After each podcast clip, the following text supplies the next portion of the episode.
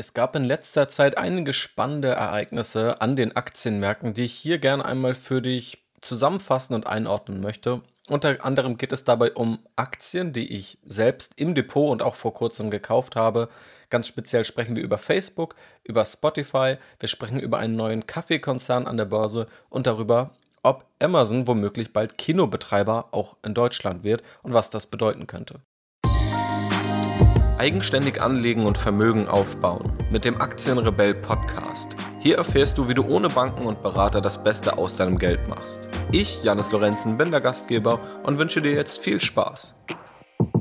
Auf meiner Webseite strategyinvest.de ordne ich immer wieder aktuelle Geschehnisse an den Aktienmärkten ein, die ich für relevant halte und gebe eben meine Meinung dazu ab und zeige auch, was für Auswirkungen das bedeuten könnte und versuche so ein bisschen die fundierten und interessanten Informationen von dem ganzen Rauschen, das man an der Börse so mitbekommt, zu trennen.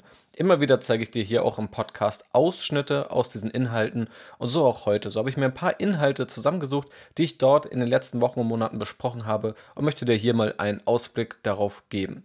Und wir sprechen eben konkret über ein paar Unternehmen, über Facebook, über Spotify, auch über einen Kaffeekonzern und eben über Amazon in unterschiedlichen Ausprägungen. Und das sei schon mal vorweggenommen. Heute macht Facebook einen großen Teil aus, weil die Meldungen zu Facebook in letzter Zeit sich häufen. Also es gibt interessante Meldungen zu dem Unternehmen. Und vermutlich bin ich auch etwas dichter daran, weil ich selbst auch in Facebook investiert habe. Das also sozusagen auch als Transparenzhinweis. Ich bin selbst in Facebook investiert. Das heißt, das, was ich dir hier sage, könnte natürlich auch ins Positive verzerrt sein. Ja, da möchte ich ganz transparent mit dir sein. Und von den drei Aktienunternehmen, die wir gleich noch besprechen, bin ich in eine investiert. Welche das ist, wirst du dann auch gleich erfahren. Mitglieder des Strategy Invest Premium Bereichs, die werden das Ganze schon wissen. Aber legen wir los. Und zwar mit der ersten Meldung und kümmern wir uns mal um den Kosmos, in dem Facebook sich bewegt. Ich habe sowohl im letzten Jahr als auch dieses Jahr etwa im März, also zu einem relativ guten Zeitpunkt in Facebook, investiert und auch eine Aktienanalyse auf strategyinvest.de dazu veröffentlicht, die ich dir auch in den Podcast-Shownotes verlinken werde. Und eine zentrale These darin war, dass Facebook strategisch immer mehr zu einem E-Commerce-Unternehmen werden möchte. Das heißt, Facebook möchte immer weiter in die Richtung eines Online-Handelsunternehmens gehen. Nicht, weil es selbst handeln möchte, aber weil es eben für Online-Händler die bevorzugte Oberfläche sein möchte und auch der bevorzugte Zahlungsabwickler und der bevorzugte Akquisekanal für neue Kunden. Und diese These, die dahinter steckt, die ist ziemlich stark aufgegangen, beziehungsweise sehen wir durch einige Aktionen bestätigt. Und die drei zentralen Aktionen möchte ich dir hier mal nennen. Zum einen wurde Facebook Shops gelauncht. Das heißt, Facebook hat sich mit Shopify zusammengetan und ermöglicht es Marken nun direkt über ihr Facebook oder ihr Instagram-Profil zu verkaufen. Es ist also der logische Schritt in den E-Commerce-Ambitionen, die ich in der Facebook-Aktienanalyse versucht habe herauszustellen. Und es ist auch ein Schritt in die Richtung, die chinesische Apps und soziale Netzwerke dort schon länger einschlagen. Beispielsweise WeChat ist da zu nennen, die dort schon deutlich weiter sind im chinesischen Raum. Und in der Analyse habe ich auch ausgeführt, warum ich das Vorhaben so spannend und auch so aussichtsreich finde, was eben auch einer der Gründe ist, warum ich selbst dort investiert habe und investiert bin. Es ist nicht zuletzt ein anderer Weg, um ein Produkt zu finden, als beispielsweise bei Amazon. Amazon beruht darauf, dass du ein Produkt irgendwo außerhalb von Amazon siehst, womöglich bei Facebook oder Instagram, es dann aber bei Amazon kaufen möchtest, weil du hast dort ein Konto, du weißt, dass du es schnell bekommst, die Zahlungsmethoden sind hinterlegt, deine Adresse ist hinterlegt und so weiter. Und natürlich gibt es auch Produkte, die einfach täglichen Bedarf decken oder auch wöchentlichen Bedarf. Also wenn du beispielsweise Batterien kaufen möchtest, dann musst du dafür jetzt nicht inspiriert werden, aber dann wirst du sie oder werden viele Käufer diese auch bei Amazon kaufen. Und Facebook ist eben anders, denn auf Facebook und auch auf Instagram oder WhatsApp, was eben alles Plattformen sind, die zu Facebook gehören, ist noch eher der inspirative Teil im Vordergrund und die Transaktion findet woanders statt. Und hier möchte Facebook aber sozusagen ansetzen und die Transaktion auf der eigenen Plattform ermöglichen, um auch aus der Inspiration heraus kaufen zu können und auch bei den Marken und den Händlern selbst kaufen zu können. Das heißt, der Käufer muss dann womöglich gar nicht mehr auf die Webseite des Shops sich da durchklicken und irgendwelche Adressen hinterlegen, sondern kann das einmal bei Facebook, Instagram oder auch WhatsApp hinterlegen und dadurch relativ unkompliziert, womöglich mit dem gleichen oder einem höheren Komfort wie bei Amazon kaufen, was dann gerade auch kleineren Shops zugutekommt, Gerade in einer Zeit, wo auch Amazon immer wieder mal Kritik ausgesetzt ist von Händlern, die Amazon nicht als Chance sehen, sondern eher als notwendiges Übel, weil man ohne Amazon Online da nicht verkaufen könne. Und auch Jan Bechler ist CEO von Fink3, einer großen Agentur, und stellt heraus, welchen Nutzen Shops für Facebook bietet. Er sagt, Mark Zuckerberg hat zum Launch von Shops betont, dass das Angebot bis auf die Zahlungsabwicklung für Händler kostenlos sein soll. Für Facebook steckt das viel lukrativere Monetarisierungspotenzial auch nicht in Shopgebühren, sondern in der Veredelung seiner vermarktbaren Reichweite insgesamt. Dahinter steckt die Überlegung, dass Facebook noch mehr relevante Daten bekommt darüber, wer welche Produkte kauft und darüber noch relevantere Werbung ausspielen kann.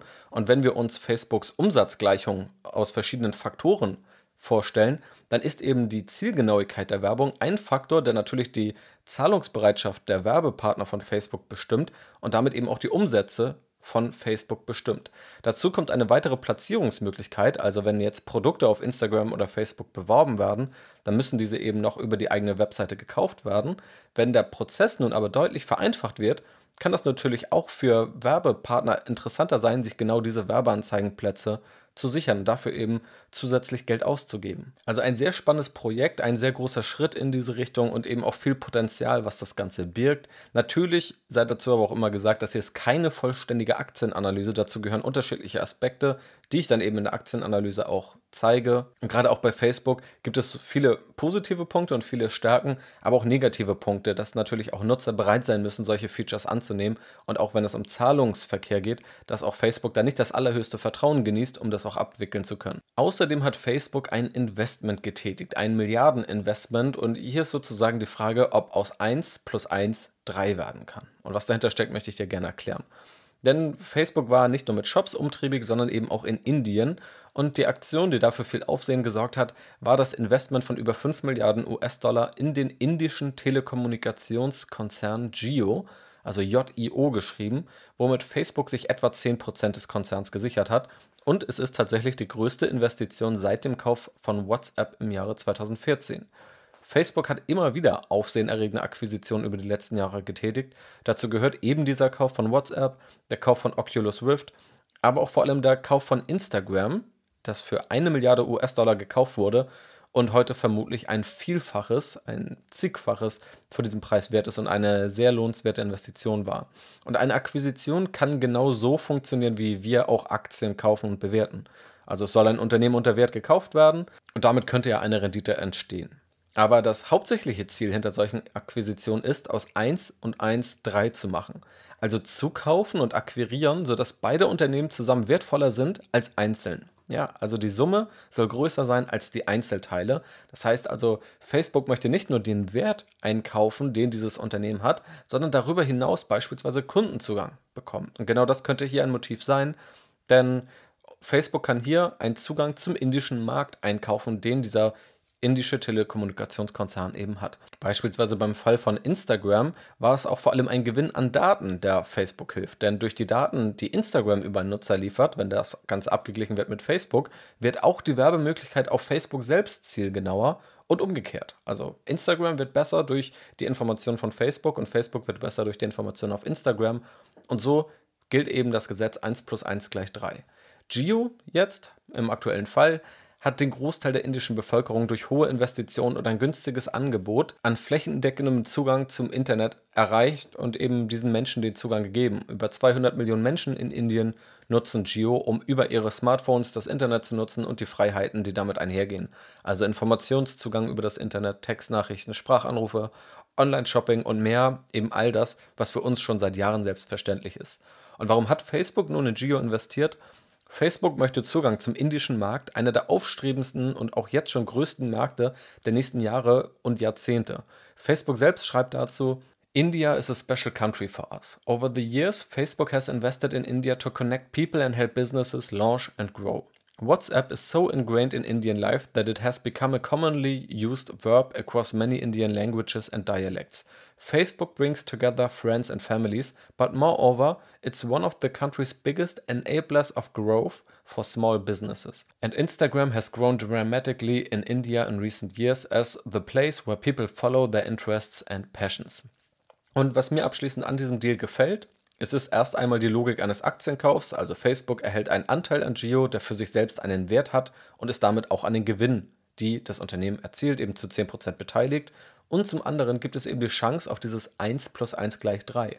Also der Zugang zum indischen Markt ist die Chance, die den Deal für Facebook und all den Plattformen, die dazugehören, also für Facebook, Instagram und auch WhatsApp, noch wertvoller machen kann. Und um das um die Trilogie sozusagen komplett zu machen, gab es vor kurzem auch noch eine Meldung. Und zwar hat Facebook Giphy gekauft für eine Summe von 400 Millionen US-Dollar. Vielleicht kennst du Giphy. Das ist die Plattform, auf der die meisten relativ lustigen animierten Bilder entstehen. Giphy selbst hat bereits 50% des Traffics über Facebook-Apps bezogen und ist auch bei nahezu jeder anderen großen Social-Media-App angebunden, hat bisher aber kein wirklich funktionierendes Erlösmodell gefunden, verliert also Geld. Die Gründe für den Kauf werden in der Technologiewelt nun ziemlich kontrovers diskutiert.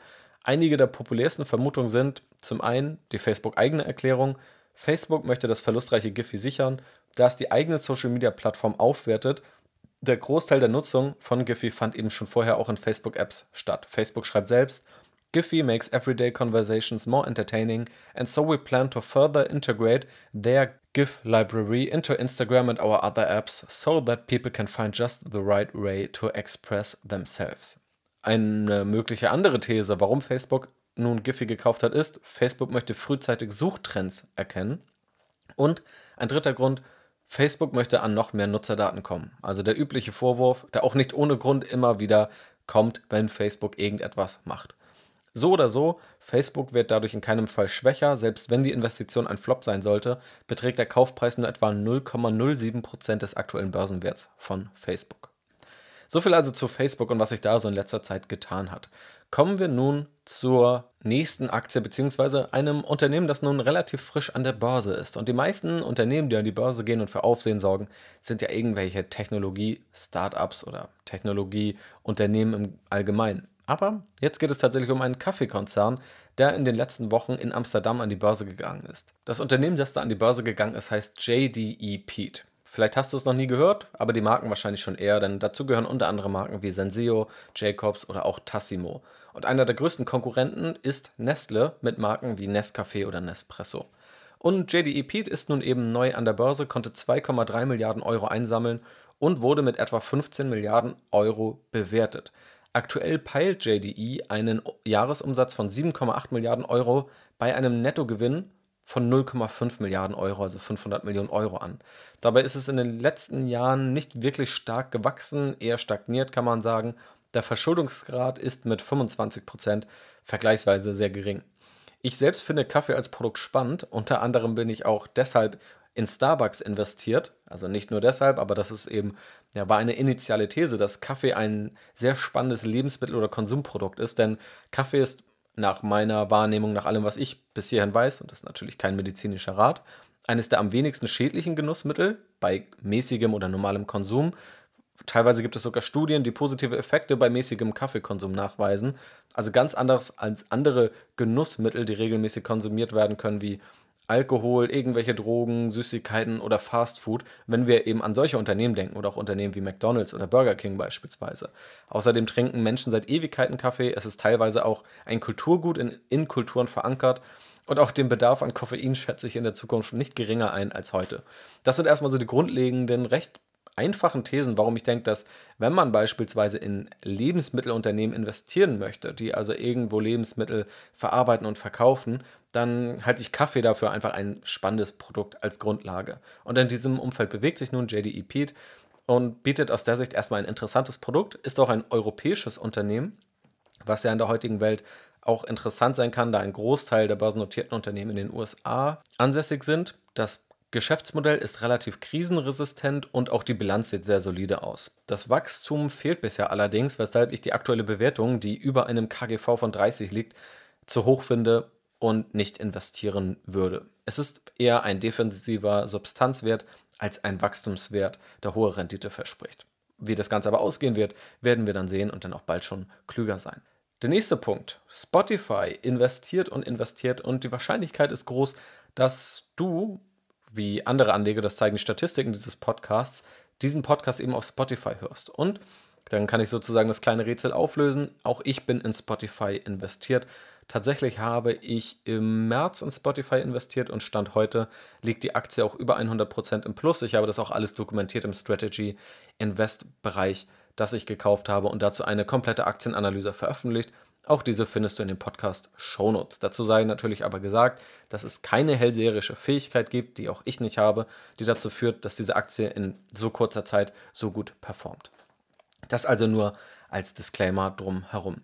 Was hat Spotify nun zuletzt getan?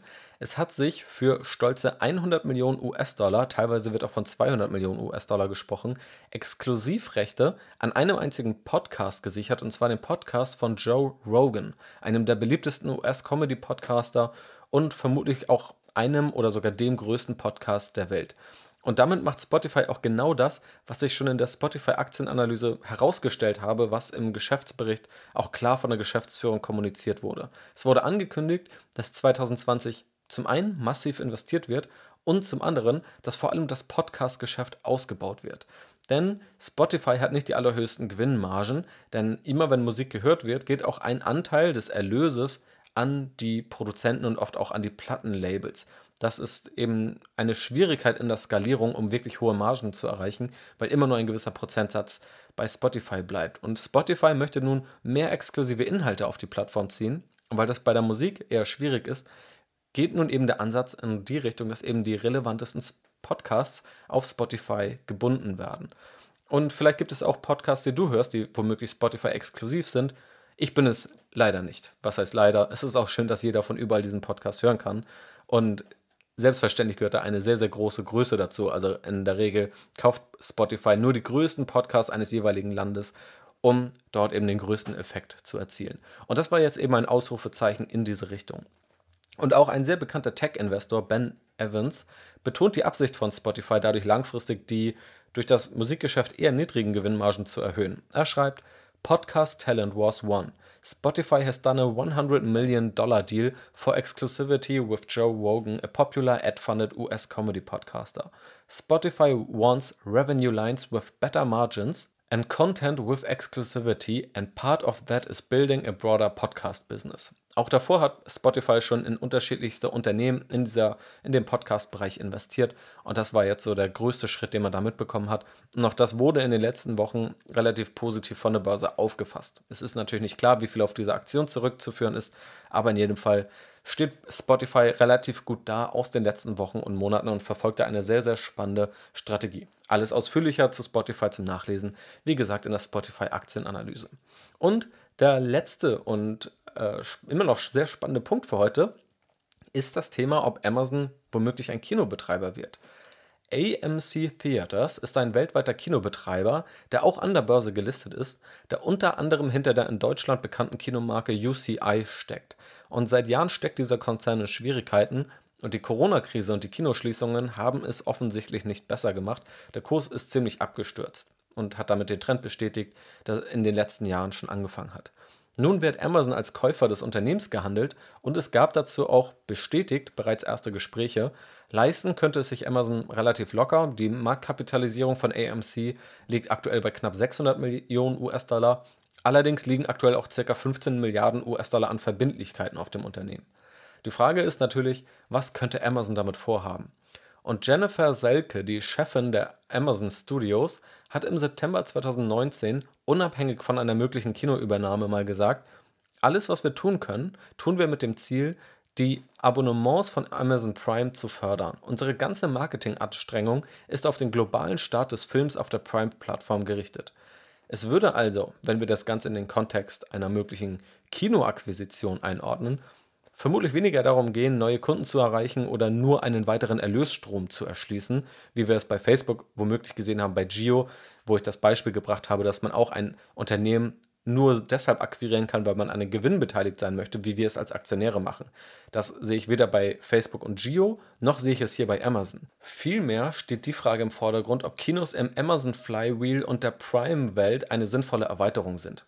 Was hinter diesem Amazon Flywheel steckt, erfährst du auch in der Amazon Aktienanalyse, sowohl auf strategyinvest.de als auch hier im Podcast. Ja, also diese Aktienanalyse habe ich auch hier an einigen Stellen etwas gekürzt als Podcast aufgenommen. Da kannst du einmal in den letzten Episoden zurückschauen, dann findest du das Ganze. Vereinfacht gesagt geht es darum, dass Amazon es schafft, Kunden durch Abonnements in dieser Prime-Mitgliedschaft zu halten und in dieser Prime-Mitgliedschaft so viele Dinge zu bündeln, dass die Kunden dort länger bleiben, dass der Wert für die Kunden steigt und dass immer mehr Kunden eben dort gebündelt werden und Amazon es schafft, durch unterschiedliche Initiativen Geld zu verdienen.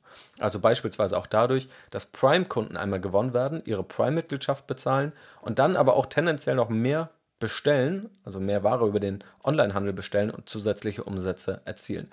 Und hier ist eben nun die Frage, kann sich das Kino in dieses Flywheel eingliedern und in diese Amazon Prime Video Welt vor allem? Philipp Klöckner, Investor, mutmaßt in einem OMR-Podcast, ich bin mir relativ sicher, dass Amazon bald Kino fast umsonst für Prime-Mitglieder anbieten wird. Das werden entweder die selbstproduzierten Prime Originals sein oder sogar normale Filme. Also er hat hier ganz klar die Meinung, dass Amazon Kinos kaufen könnte und sogar dann Inhalte kostenlos für Prime-Mitglieder anbietet, um den Wert dieser Prime-Mitgliedschaft nochmal zu steigern. Meiner Meinung nach ein ziemlich interessanter Gedanke, der erstmal super abwegig erscheint, weil man es sich nicht vorstellen kann, dass irgendein Kino kostenlos sein könnte. Aber Amazon hat schon oft bewiesen, dass Dinge gemacht werden, die nicht unbedingt im ersten Schritt intuitiv erscheinen. Aber auch dieses Beispiel zeigt, es gibt kaum ein Unternehmen, das so einen Rückenwind und so eine Aggressivität mitbringt wie Amazon beim Expandieren auch in andere Branchen. Und ich bin ziemlich gespannt, ob wir bald Amazon-Kinos in Deutschland sehen werden. Ich kann es mir noch nicht so ganz vorstellen, aber wie gesagt, ausgeschlossen ist nichts und dass hier Gespräche geführt wurden, wurde schon bestätigt. Und das war so mal ein Überblick über einige spannende Ereignisse der letzten Wochen an den Börsen, vor allem bezogen auf digitale und Technologieunternehmen, um dir ein besseres Verständnis von diesen Unternehmen zu geben, um dir einen Ausblick darauf zu geben, was sich in diesen Unternehmen tut, wie die Überlegungen in diesem Unternehmen sind, ja, und wie das Ganze eben voranschreitet. Gerade weil ich der Überzeugung bin, dass wir alle ein gutes intuitives Verständnis der herkömmlichen Geschäftsmodelle haben oder von vielen Geschäftsmodellen. Also beispielsweise das Geschäftsmodell von JDE Peat, also dem Kaffeekonzern, den ich eben erwähnt habe, das wirst du wahrscheinlich relativ schnell und intuitiv verstehen können, dass dort eben irgendwo Kaffee produziert und irgendwo verkauft wird und dass ein gewisses Marketing genutzt wird, um eine gewisse Marke aufzubauen, beispielsweise Senseo. Aber dass eben diese anderen Unternehmen wie Spotify, Amazon und Facebook enorm spannend sind, enorm hohe Gewinnmargen haben, enorm hohes Wachstum haben, aber eben noch nicht so intuitiv für uns greifbar sind. Und das möchte ich hier mit diesen Inhalten etwas verbessern. Neben natürlich den anderen Inhalten, die du sonst hier so kennst. Lass mich in jedem Fall wissen, wie es dir gefällt. Für Feedback bin ich da sehr, sehr dankbar. Melde dich gerne einfach auf Instagram bei mir oder schreib mir eine Mail. Die Links findest du alle in den Podcast-Show Notes oder du findest es mit Sicherheit auch völlig eigenständig über die Google-Suche. Da mache ich mir gar keine Sorgen. In jedem Fall bedanke ich mich bei dir für deine Unterstützung. Vielen Dank auch fürs Zuhören. Mach's gut und bis zum nächsten Mal.